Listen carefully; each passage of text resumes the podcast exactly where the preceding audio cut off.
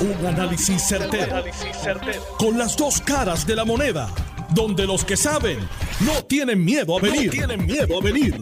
Esto es el podcast de Análisis 630 con Enrique Quique Cruz. Buenas tardes, mis queridas amigas, amigos. Bienvenidos otro día más en Análisis 630. Yo soy Enrique Quique Cruz y estoy aquí de lunes a viernes de 5 a 7 por Noti 1630M en línea telefónica la delegada senatorial, la licenciada Zoraida Buxó. Buenas tardes, licenciada, ¿cómo está usted? Yo estoy muy bien, Quique. Buenas tardes a ti, a todos los amigos de Análisis 630 y a mi gran familia de, de Noti1. Es un placer nuevamente estar contigo. Cuéntame.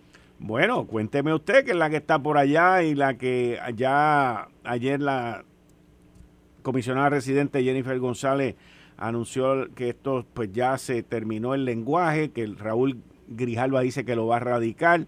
Todo aparenta de que esto se va a llevar a votación lo más pronto posible. A nivel de comité se está especulando para la semana próxima, pero la pregunta de los 64 mil chavitos es, ¿qué va a pasar en el Senado?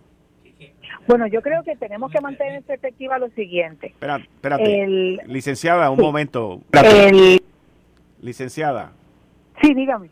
Escúcheme un momentito, un turno aquí de privilegio de alguien que usted conoce. Solamente para darle un saludo a mi distinguida amiga y delegada. Pero ¿y cómo? ¿Pero cómo es posible? ¿Dónde él está ahí? y compañera. Llegó temprano para saludarte. A saludarle, vine a saludarle exclusivamente. Saludos, Zoraida. Qué gusto a ti. A ver, qué gusto a ti, Ya, ya no nos escuchan peleando porque desde que no estamos juntos ahí, eso es tenemos que aprovechar cada momento, ¿verdad? Que nos podemos saludar para expresarnos nuestro cariño y nuestra admiración mutua. Gracias. Qué bueno, qué bueno saber que estás ahí. Pues adelante. Pues bueno, pues vamos a tener, tengamos esto en perspectiva. Lo que nosotros este, hemos estado 124 años como una colonia y el asunto eh, no se va a resolver de la noche a la mañana todas estas personas que tú has mencionado están eh, comprometidas, Penny Hoyer, Raúl Grijalva, obviamente Jennifer González, este Nidia, Nidia Velázquez y las otras personas que han estado colaborando. Eh, y yo creo que lo que han anunciado, que es que han logrado un acuerdo en términos de los sabes que aquí hubo un foro público y este hubo unas observaciones que hicieron este ponentes, yo estuve en, ese primer panel también eh, para eh, verificar y aclarar unas situaciones, pues todas las situaciones y todas las las cuestiones han sido debidamente aclaradas, están eh, terminando pues lenguaje para entonces radicar ese proyecto. O sea que lo importante eh, que, hay que enfocarse ahora es que ocurra esa presentación de ese proyecto que se espera ocurra esta semana, o sea, eh, puede ocurrir mañana, eh, y eso es un gran logro. Así que antes de que no, de que de que pensemos en el Senado, o sea, lo importante es que este culmine su proceso en el en la Cámara de Representantes, porque sería la primera vez en la historia donde se eh, ofrece un mecanismo de votación eh, patrocinado por el gobierno federal, donde solamente hay alternativas no territoriales y no coloniales eh, para atender el, problema de fondo de Puerto Rico, que es precisamente esa condición. Así que tenemos que concentrarnos en eso para luego que pase la votación de comités. Penny Hoyer se ha comprometido a llevarlo a, llevarlo a la al floor, al hemiciclo de la Cámara de Representantes. Este, antes de que termine este Congreso 117, potencialmente antes del receso de agosto. Así que, eh, o sea, lo que hay es que mantenerse enfocado en eso y reconocer el avance que ha habido en términos de, de cómo han abrazado esta eh, expresión de política pública a nivel federal de que se termine la condición territorial para Puerto Rico. Ahora, ¿qué gestiones está haciendo usted en el Senado sobre este proyecto? Mira, sobre este proyecto, tan pronto yo participé del del de la foro público del, del 4 de junio, tan pronto pues ya tenía mi posesión ese borrador, pues yo en mis rondas, la ronda particularmente del mes de junio que hice en el Senado, ya yo estoy empezando a hablar de esta versión de consenso. Obviamente, con las personas con quien me reuní en esa última ronda, yo les, les, hablaba de que no había sido radicado, pero ya un poquito me movía de la discusión de los proyectos hermanos del 1522 y del 2070, que son el de Martin Herbert y Bob Merende. Inclusive me dirigí mediante escrito a todos los oficiadores de todos los proyectos, invitándolos a, que en su momento ellos sean parte de, de este eh, de este proyecto de consenso que han estado trabajando y liderando desde la Cámara de Representantes. En el Senado, eh, pues Manchin eh, se ha mantenido este, indiferente a esto, es el presidente del Comité de Energía. Este, yo me he reunido con, con personas de la oficina de, del senador, pero ciertamente no podemos tapar el cielo con la mano.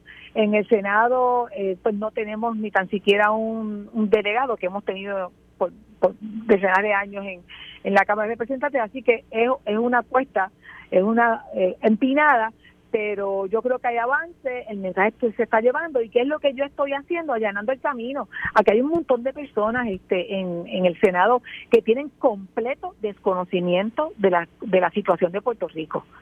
Eh, y te estoy hablando de, todas las edades. Hay quienes me he encontrado que, que me complace, porque obviamente el trecho es mucho más corto, que llevan allí tal vez 10, 15 o 20 años, eh, que han trabajado con representantes, este, eh, o sea, que están en las oficinas de los senadores, tanto republicanos como demócratas, que hablan con conocimiento y, y saben, este, pero esa es la minoría.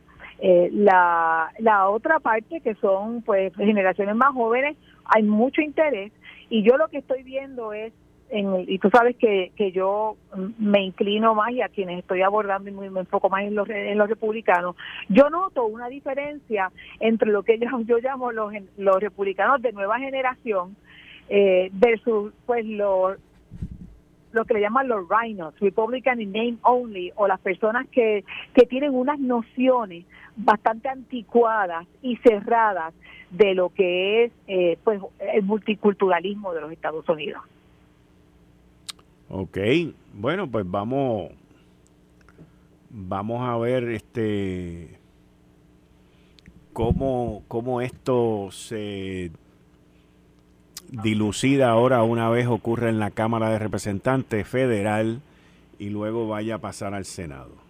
Yo lo que le pido a todos los que a, a todos los que nos están escuchando, que, que tienen un sentido este patriótico y quieren verdaderamente echar a Puerto Rico hacia adelante, es que una vez esto culmine en la Cámara, como esperemos que culmine, este, eh, pues ahora pues obviamente enfocarnos en las cámaras, que den el apoyo, o sea, no solamente los de aquí, comunicándose con los parientes y los dolientes que tienen en los distintos estados, llamen, comuníquense, eh, el, hay, hay muchos estados donde hay se sienten obligados a ser receptivos.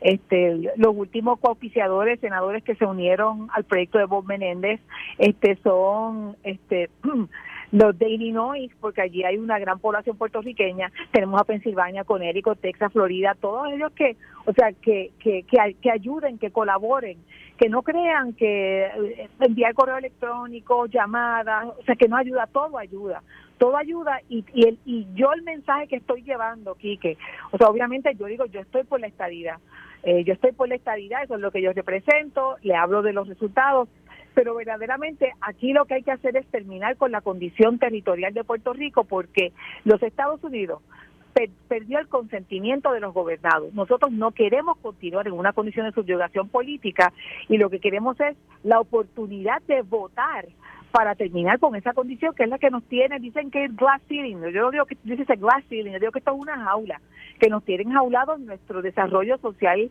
y económico y que tiene a, a, nuestros hijos, a nuestros hijos pues que no ven futuro en Puerto Rico, que tienen que estar pensando a dónde se van a ir, porque no hay espacio para poder progresar aquí en Puerto Rico. Muy bien.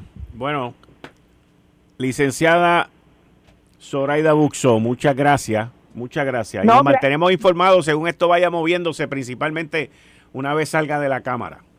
Gracias a ti, Quique, gracias por esa sorpresa, a Tilano, saludos a, a Silmari, que siempre les quiero mucho, y a toda tu gran audiencia. Un abrazo, Zoraida.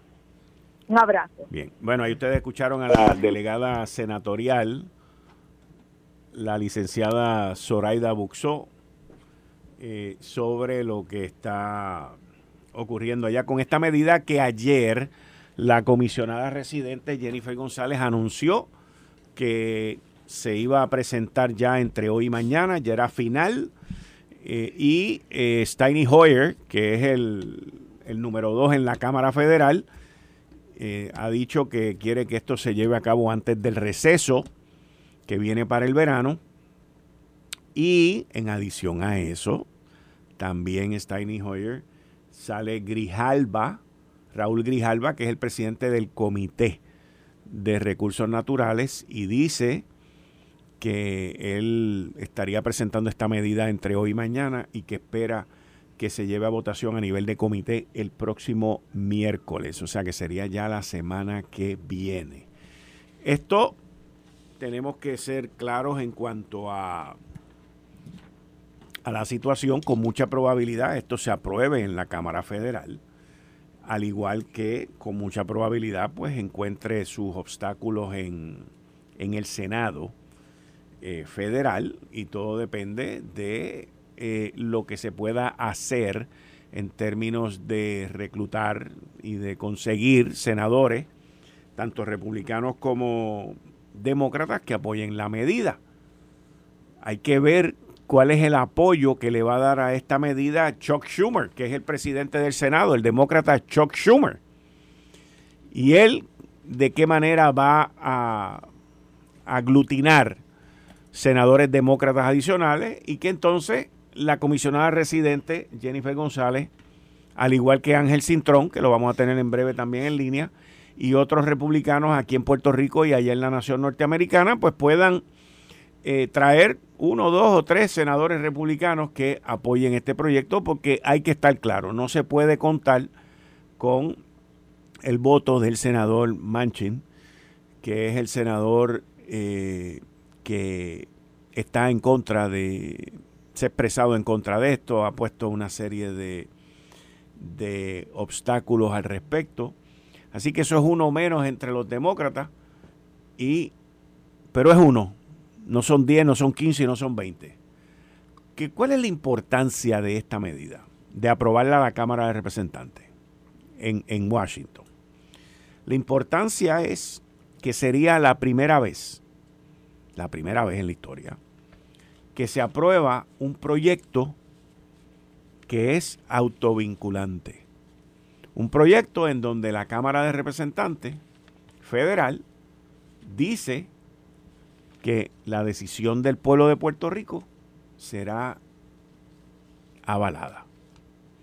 Y ese es el miedo, ese es el miedo que le tienen aquí los soberanistas y los independentistas. No es más nada, ese es el miedo. Lo, lo dijo Juan Dalmao y lo han dicho los independentistas y los soberanistas también han querido ofuscarse con esto de, de 20 inventos que se, que se inventan, y valga la redundancia, porque aquí hay un sector que es minoritario que no quiere que ocurra nada.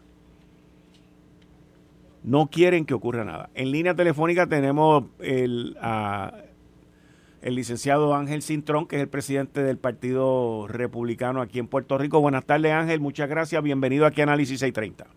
Un abrazo, Kike. Un privilegio siempre estar contigo. Antes de que hablemos de política, me quiero unir en oración y en sentimiento a, tu familia, a la familia de tu esposa, con la pérdida de su hermana en días recientes y mis oraciones para su descanso y fortaleza para todos ustedes. Gracias, Kike, te lo agradezco de corazón y, pues tú sabes que estas situaciones son eh, sumamente tristes y fuertes para nosotros, ¿verdad? Porque Juliana, pues, una persona bien joven, eh, pero este, está en manos del Señor y estamos todos en paz y lo agradezco a nombre de toda la familia. Muy agradecido. Muchas gracias, Ángel. Bueno, Ángel, eh, ayer Jennifer anunció eh, ya el acuerdo final. Esto se va a radicar ya entre hoy y mañana, según lo que ha dicho Grijalva, y espera llevarlo a votación a nivel de comité la semana que viene. eh, ¿cómo tú como presidente del Partido Republicano ves este proceso no solamente en la Cámara, pero en el Senado Federal? Pues mira, aquí que primero, ¿verdad? Eh, tengo que reconocer que la comisión, el comité está eh, cumpliendo con lo que se nos explicó a nosotros, eh, tanto públicamente como en privado, cuando ellos se reunieron con el Partido Republicano en Puerto Rico, con nosotros aquí en la sede, de que esto sí se iba a atender y se iba a atender con diligencia en este semestre. En este proceso, pues tengo que agradecerle a Grijalba públicamente que está hasta este momento cumpliendo con ese compromiso en términos de calendario. Dicho eso, eh, me parece que eh, la que yo tengo hasta el día de hoy es que este, esta pieza legislativa va a tener los votos necesarios de, demócratas y de republicanos en la Cámara para ser aprobado. Siempre hemos sabido que el reto es el Senado, porque el Senado prácticamente es, un empate, ¿no? Tienen 50 y 50. Y en eso aplica lo que se llama la regla eh, del filibuster. El filibuster no es otra cosa que una regla donde un senador puede pararse a consumir un turno y estar días completos consumiendo un turno y derrotar el ejercicio físico de aprobar una medida en el floor. Eso se hace en situaciones extremas, lo han hecho tanto demócratas como republicanos por los últimos ciento y pico de años, cuando ha habido situaciones este, conflictivas o medidas muy este, que crean mucha controversia. Este, entonces la preocupación es que en este caso, que es una medida controversial para algunos, ¿verdad? Este, como no hay votos suficientes de, de ninguno de los dos lados, se pueda recurrir a eso y eso derrotaría el proceso. Eh, una de dos, o conseguimos suficientes votos para llegar a 60, lo que pasa por encima del filibuster rule, y nosotros de los republicanos vamos a trabajar intensamente para ayudar a Jennifer con eso, o esperamos a enero para arrancar el proceso nuevo, que sería, sería el plan B, no quisiéramos que eso fuera así, pero nosotros tenemos ya planes de salir a colaborar en Washington un equipo del Foro de Puerto Rico para tratar de llegar a los 60 votos en el Senado. Muy bien, muy bien. Ángel, pues muchas gracias. Ya tengo aquí en línea telefónica a la comisionada Jennifer González. Muchas gracias. Seguimos hablando. Un abrazo para ti y tu familia. Gracias, un privilegio. Dios lo bendiga. Bien. Bueno, comisionada residente Jennifer González, buenas tardes. Bienvenida a Análisis 630. Muchas gracias. Buenas tardes a ti, Kiki, y a todos los amigos que nos escuchan. Cuénteme, ¿cómo va, ¿cómo va esto? ¿Qué ocurrió ayer? ¿Cómo llegaron a estas últimas ya conclusiones? y conversaciones y el proceso de ahora en adelante? Pues mira, eh, esto ha sido un trabajo arduo de muchos meses. Eh, ahora lo que se estaba revisando era lenguaje, eh, ¿verdad?, más puntual eh, sobre algunos asuntos. Otros comités revisando parte de ese lenguaje.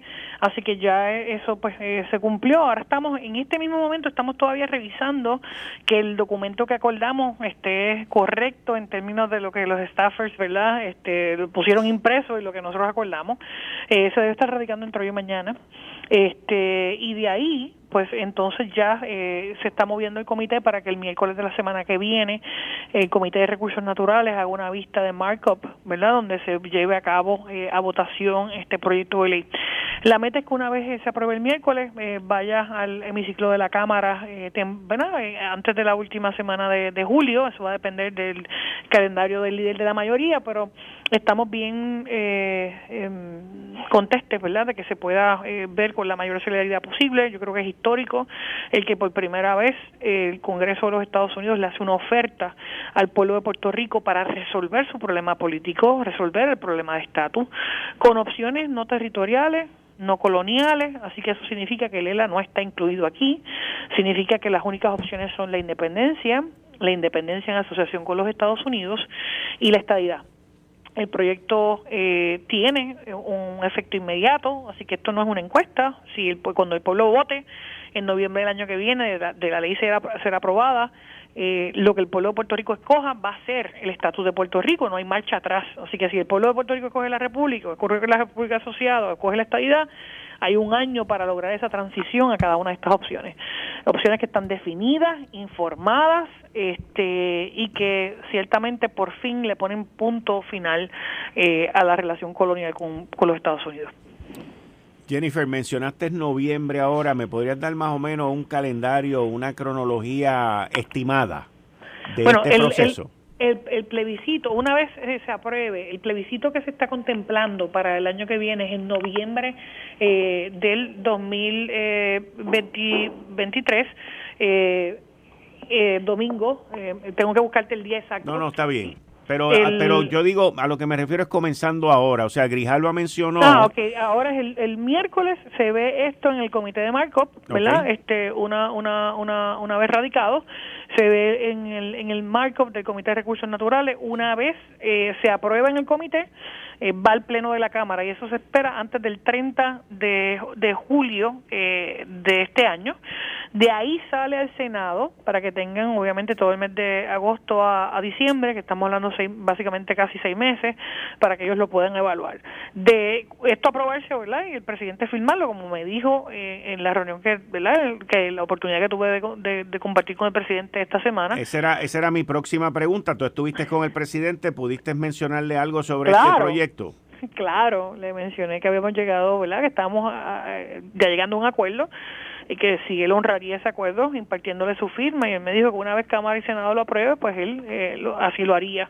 Eh, así que si cuando todo este proceso ocurra, estaríamos hablando de que el plebiscito sería el 5 de noviembre del año que viene, del 2023, donde eh, la alternativa que gane tiene que sacar el 50% eh, eh, de, los de, los de los votos eh, y de ahí eh, si no llegaran al 50% más uno de los votos, estaríamos hablando de eh, eh, marzo del año eh, siguiente, del 2024, que sería marzo 3 del 2024, la segunda ronda con las opciones, con las dos opciones que más votos hayan sacado. Si es que no se llega, pero yo estoy convencida que se va a llegar.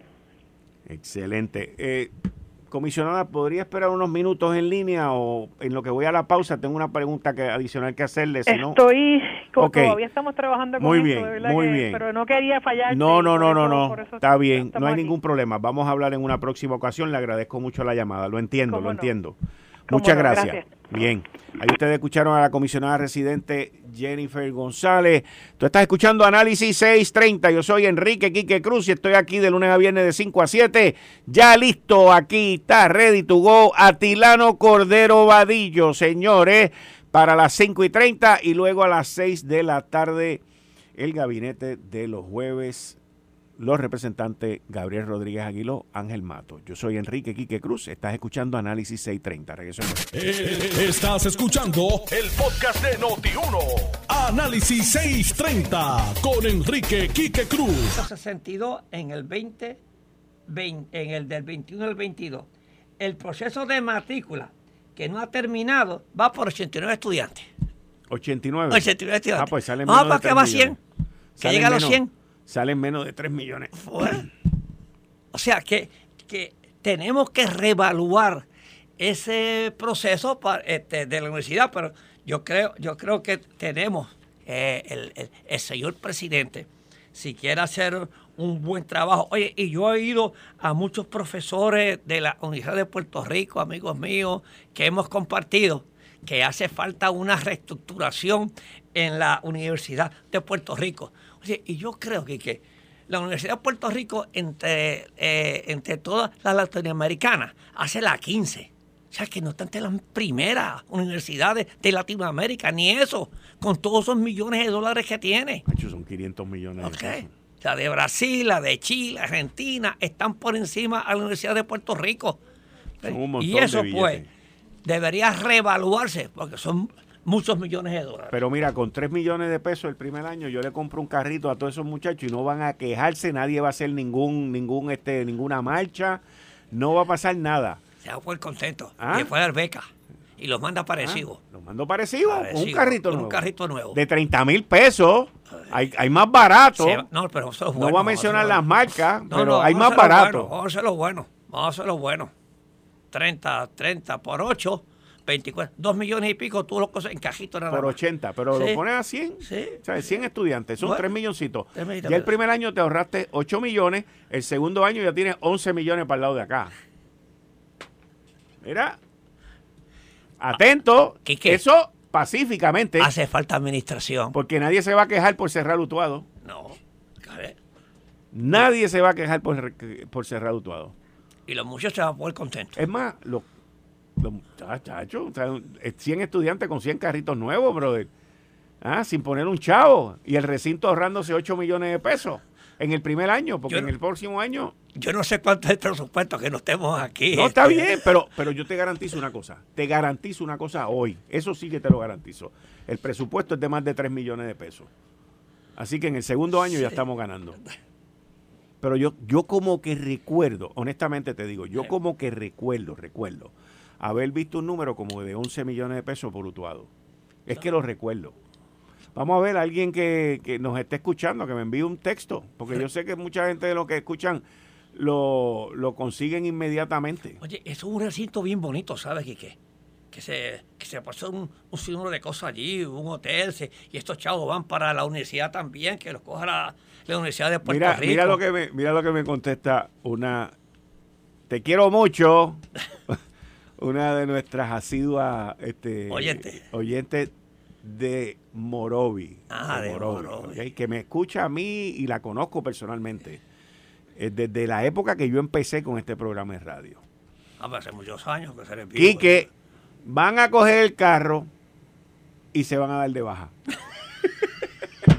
Esa tiene experiencia. No, no, hay, hay muchos buenos, muchitos buenos. Ah. bueno, pero le, eh, mira, le, Eneida, le ponemos como requisito que el título se lo pasamos cuando se gradúa. Cuando se gradúe. Ya está. Es más, hasta pagar pagarle seguro por cuatro años, aunque ahora la gente en universidad por cinco años.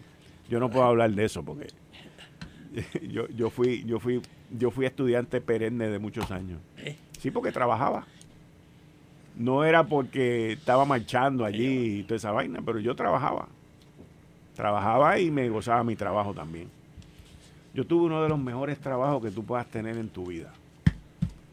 Yo los jueves volaba a una isla en el Caribe, me montaba en un crucero y regresaba a Puerto Rico en el crucero el sábado. Y te pagaban un buen salario y buenos beneficios. Ha sido el mejor trabajo que yo he tenido en mi vida. Después de este de la radio y ahora en lo sé todo y todo eso, eso me lo disfruto igual que aquel.